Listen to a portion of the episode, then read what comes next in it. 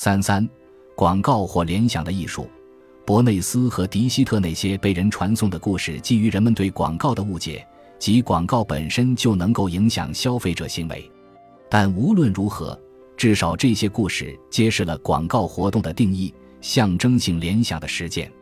广告让商品得以象征个性、价值、属性、品质、社会地位等。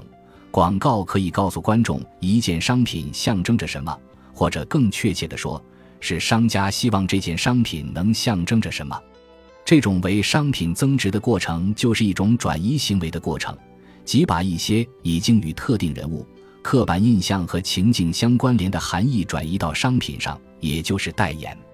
例如，请电影明星为香水品牌拍广告，就是这种转移行为的运用。在现代商业中，由于产品的销售环节与生产环节是分开的。广告才得以捕获新的未知的产品进行加工创作，并借助图像赋予其价值。广告就像品牌一样，可以为缺乏意义的物品注入意义。自二十世纪初现代广告出现以来，广告一直较少运用文本和论证，而较多的运用图像和表达。广告里的形象都是些年轻、俊美和富有的人，他们看起来很高兴。而且他们的幸福感全都是因为拥有了某件产品。以肥皂广告为例，在一九一零年代至一九三零年代，杂志上有很多肥皂的广告。美国的庞氏和伍德伯里，法国的棕榄和梦皂。肥皂这么微不足道的产品，却一样引发了商品的符号价值问题。人们可能会十分好奇，如何推广如此普通且替代性强的产品。如何区分某种肥皂，让它显得与众不同？第一个策略是为产品增加与奢侈相关的联想，让肥皂不仅代表肥皂，而更重要的是代表它的用户。因此，一些厂商描绘了中上层阶级的年轻女性在聚会上的魅力表现。她们因为使用了某种肥皂，就显得如贵族一般，这让消费者感到他们买的不是肥皂，而是尊重和出类拔萃。另一个常见的联想是诱惑，伍德伯里就在一九一零年代初期大量运用了这一策略。该品牌摒弃了一贯以来琐碎的医疗卫生话题，反而描绘了一对来自中上层阶级的年轻夫妇狂热的拥抱，伴随着这样一句口号：“这样的皮肤让人喜欢触摸。”由此可见，广告不仅贩卖奢华和尊贵，还贩卖浪漫。在这样的广告影响下。使用伍德伯里肥皂的女人不再是那种忙于家务的传统好母亲，而是一位受人追捧的魅力女性。她表达了女性消费者的三重愿望：进入上层社会阶级，拥有吸引男人的魅力，拥有浪漫的爱情。这些联想之所以在今天看来显得很平常，是因为一个世纪以来，广告业一直在重复运用类似的联想。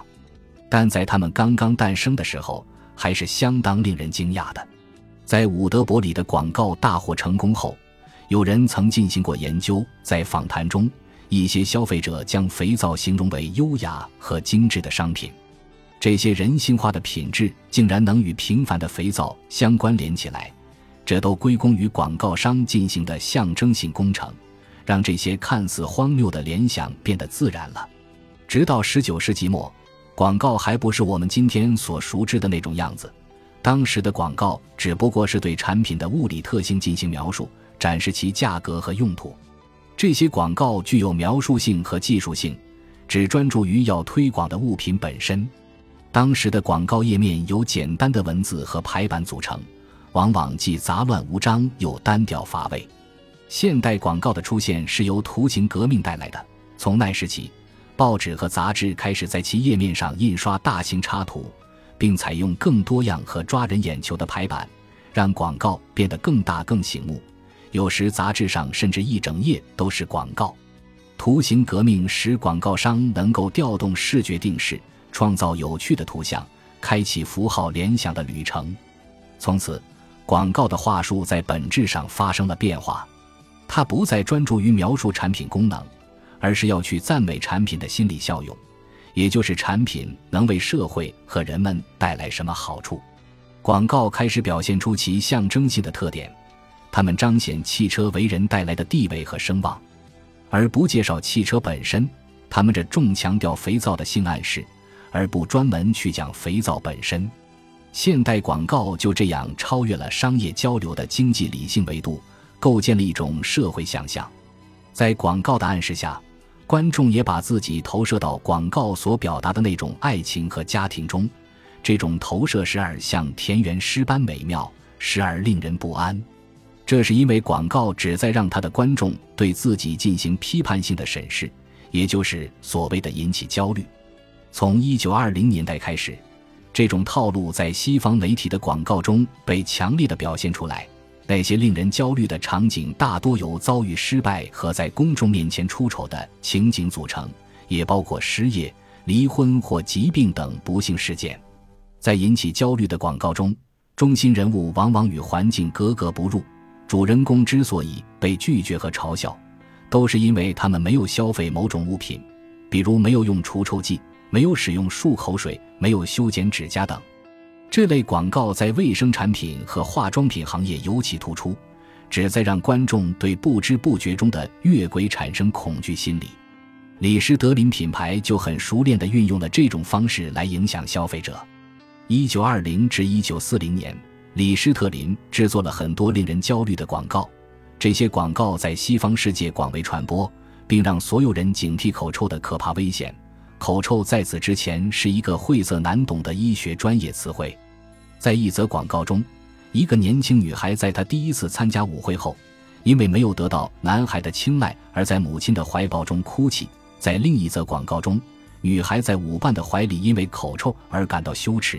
背景中的人群则都在嘲笑。此后，许多其他品牌也借鉴了这种手法，创作了不少类似的故事。只是那些故事里的口臭变成了头皮屑、秃头、肤色差、出汗、头发油腻、粉刺、痘痘等。在广告中，谁要是拥有这些问题，谁就犯了大忌。大多数引发焦虑的广告都以年轻女性为主角，她们是广告商的主要目标。广告商通过这种手法。威胁他们要靠消费来提高自己的吸引力，否则就会一辈子嫁不出去。这些引发焦虑的广告有固定的结构，故事的结尾也总是大同小异。主人公因自身的小毛病被嘲笑、羞辱而感到羞耻，他的小毛病阻碍了他的爱情、家庭或职业的成功。然后，一位朋友介绍给他一款产品，帮助他走出困境，恢复了正常的社交生活。最后。故事总在幸福快乐的情节中结束。那个时期，许多广告都运用了这种三段式的脚本结构，它暗示消费者要意识到自己的错误和不足，还要通过采取正确的消费行为来自我救赎。一九二零年代到一九五零年代盛行的焦虑广告，从一九六零年代开始逐渐被淘汰。此后的广告更看重产品的社会效益，并起了让观者感到内疚。和羞耻的负面宣传话语，然而，引发焦虑的动机仍然隐藏于广告话语中，只不过以一种更加柔和的方式展现着。后来的广告话语仍然基于抛出问题和解决问题的脚本，例如，化妆品行业的广告从二十世纪初以来就几乎一直采用相似的模式来宣传。广告信息会将观者的注意力集中在一个特定部位，如眼睛、嘴唇、皮肤等。然后描述身体这部分固有的问题，再向客户推荐其产品作为解决方案。比如，眼影是用来让原本疲惫而迟钝的目光重新焕发光彩；唇线笔则是用来勾勒过薄的嘴巴轮廓。抗衰老护理可以从深层紧致老化的肌肤。在化妆品广告的世界里，人的身体上遍布着许多有待解决的问题，而他们的产品是解决这些问题的灵丹妙药。是揭开美丽面纱的回春妙手，于是人们觉得商品既是一种工具，也是人不可缺少的一部分。没有它，人的存在就不完整了。